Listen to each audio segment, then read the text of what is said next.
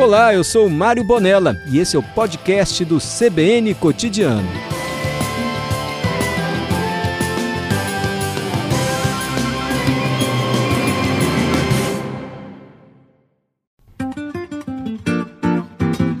Seu garçom, faça o favor de me trazer depressa uma boa média que não seja requentada, um pão bem quente com manteiga beça, um guardanapo e um copo d'água bem gelada. Fecha a porta da direita Olha, com o Edson mandou cuidado. mensagem. Quarta-feira eu vejo que fica cheio aí é porque tem roda de boteco. Tô conhecendo os estrategistas aí.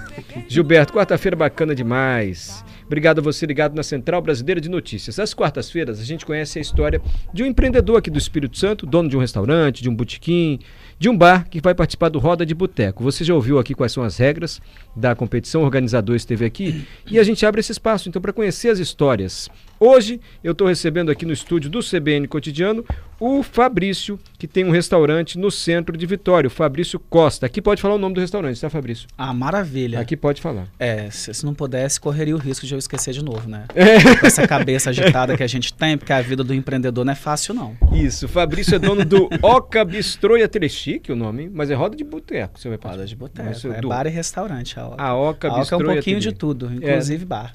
A gente tem uma série de petiscos lá. E esse uhum. ano vai ser o Capixabíssimo, né? Primeira ele, participação da Oca. Ele está aqui diante de nós, o Capixabíssimo. Isso. É, se você quer dar uma olhadinha no prato, é só entrar no cbnvitoria.com.br ou o aplicativo CBN Vitória. Se você está ouvindo a rádio, posso, assim... Claro. Com licença, Fabrício, eu já degustei uma vez. eu já até trouxe uma caixa com uns 20 ali extra, porque eu sei que você vai querer comer pelo menos uns hum. 10, assim, depois. Gente... Já tá gerando uma mobilização aqui no é, estúdio, que os olhos prato, de Pedro Quinta-feira tem degustação aqui, né? Aí eu já falaram para trazer 20, eu acho que eu vou trazer 100. Pra... É.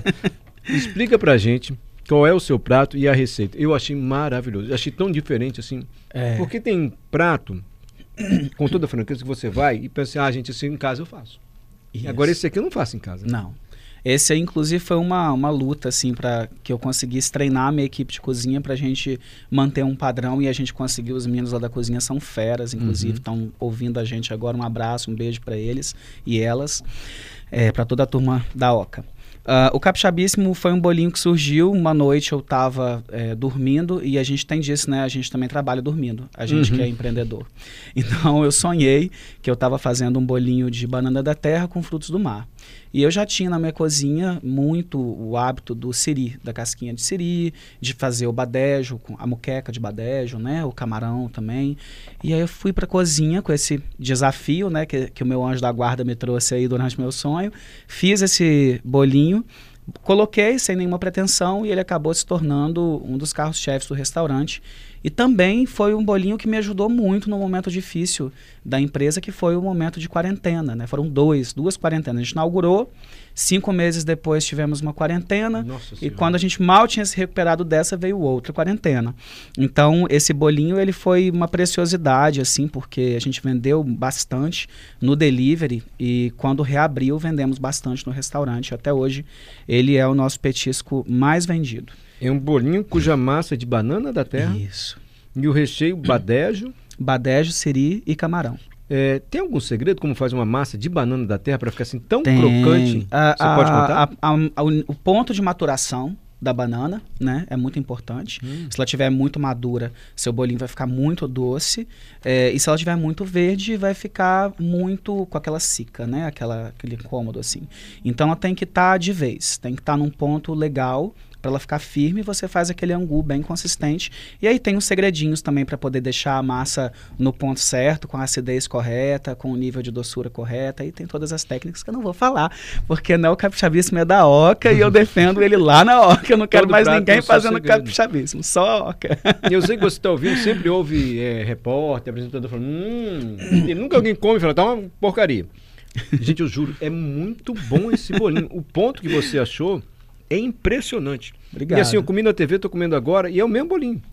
Não é que lá tava bom e agora tá diferente. Uhum. Já tem uma receita pronta, então, para fazer Maravilhoso. É, essa é a nossa luta nos restaurantes, manter o padrão. O padrão. É, porque você troca de cozinheiro, também tem sazonalidade, né? Então, a, às vezes as pessoas é, têm um pouco de dificuldade para entender como são os bastidores de um restaurante. Eu tenho. É.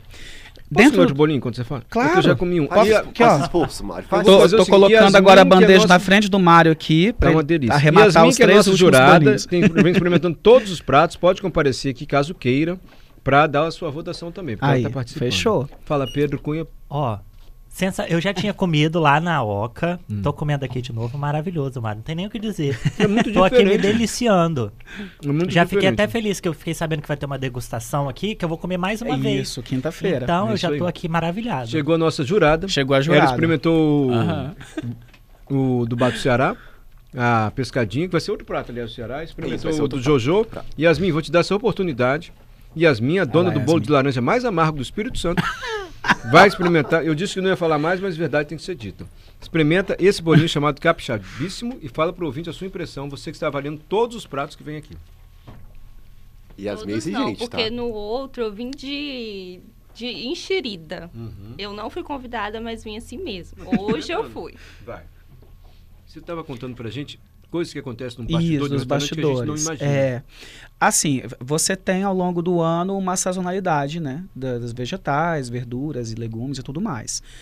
É, então tem época do ano que o seu insumo, né, seu ingrediente, ele vai estar tá um pouco mais aguado, ou mais doce, ou menos doce, ou mais amargo, ou menos amargo.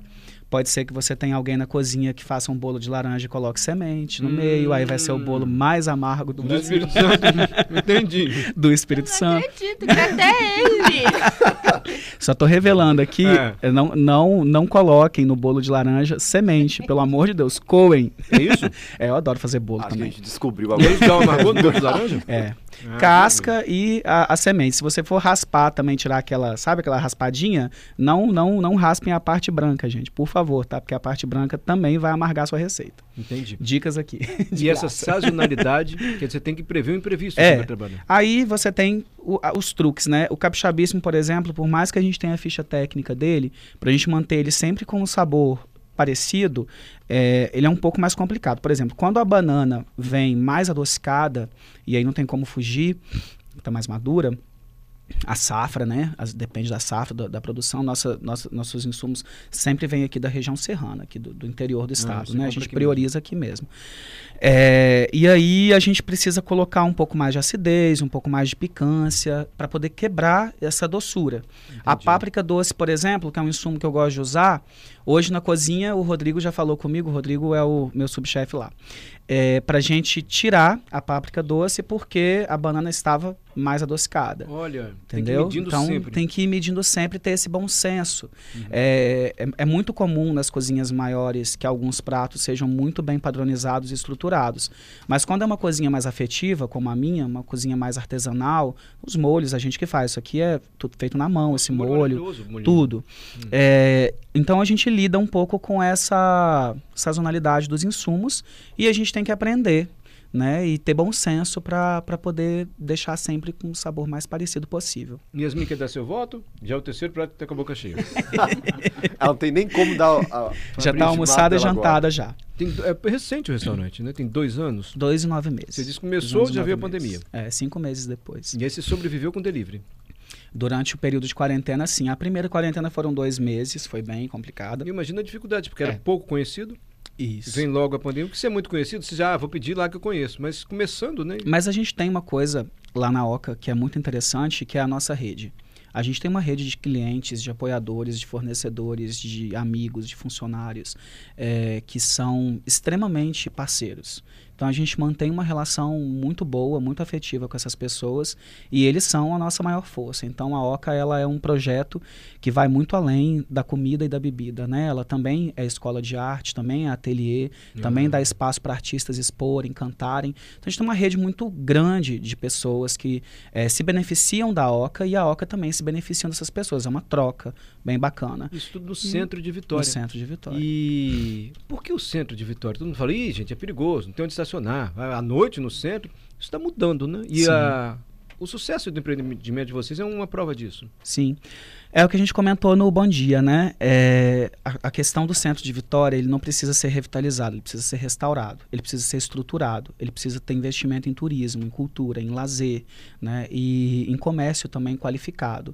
Aquele centro de Vitória da década de 80, 90, de antes do, da cidade administrativa sair de lá, ele não vai mais existir o centro ele mudou de cara. Se a gente ficar achando que o centro vai se tornar de novo aquele lugar que tinha as principais lojas de departamento, lojas grandes, indústrias mais pesadas, não vai acontecer.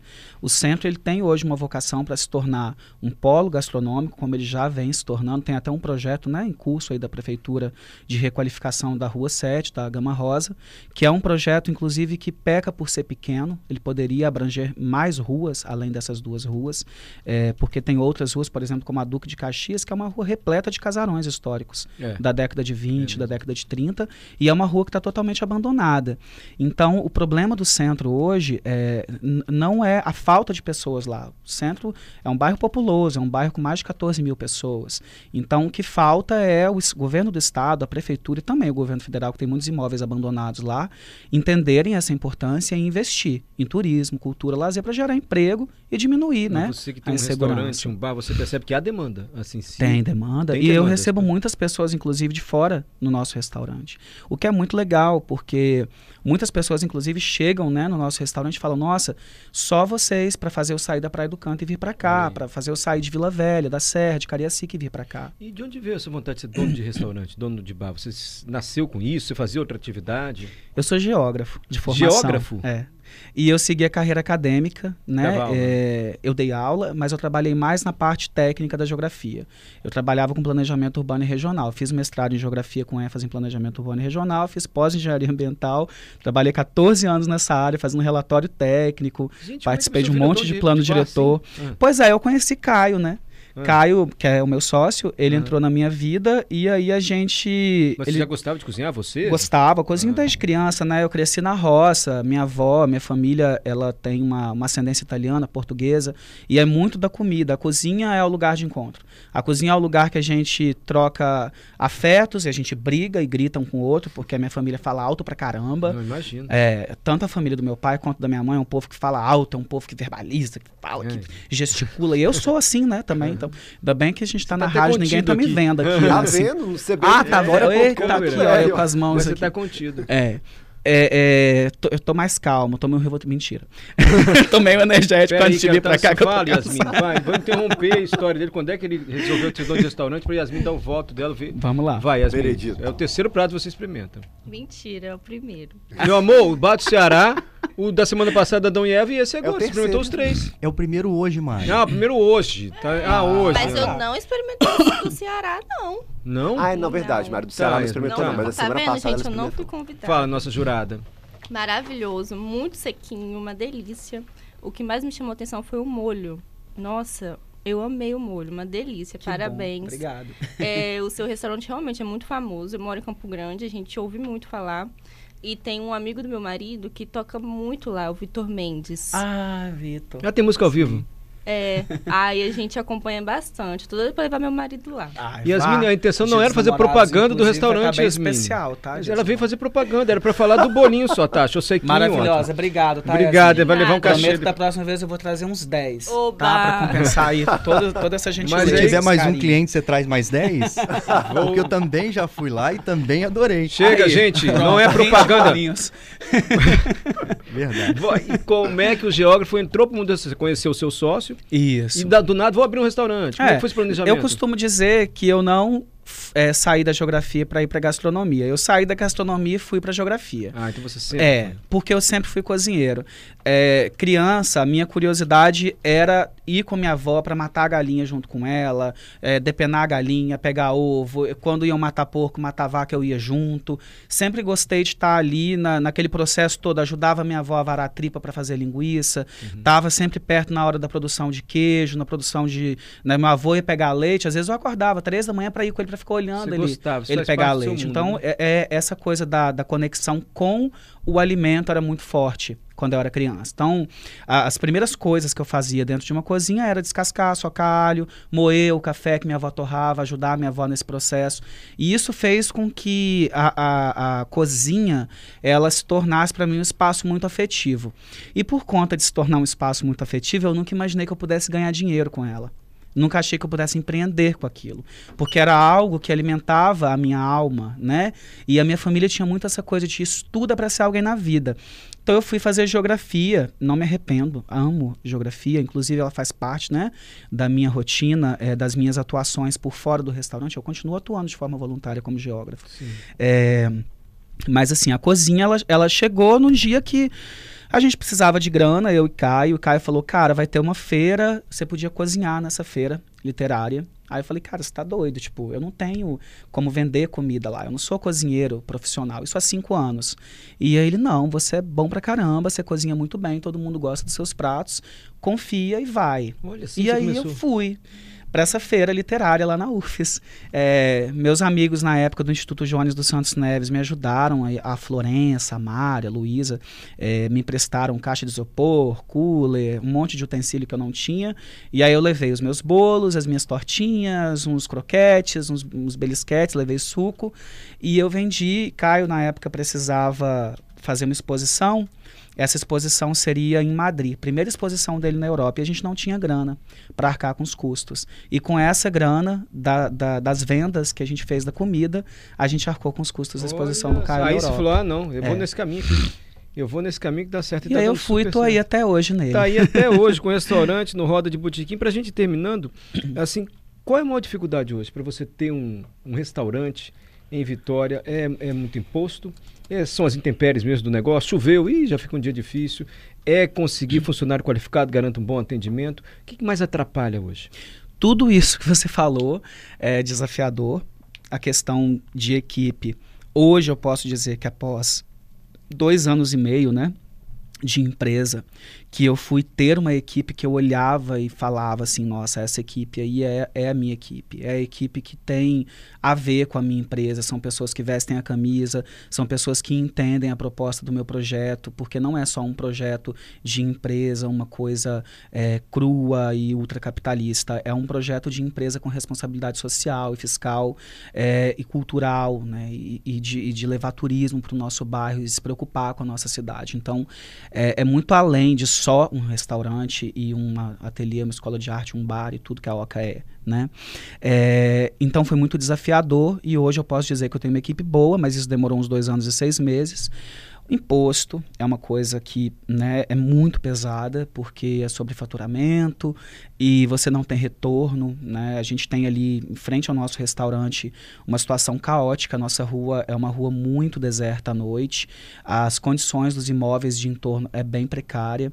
É, a escadaria está completamente vandalizada, pichada, suja, é, suja as paredes, né?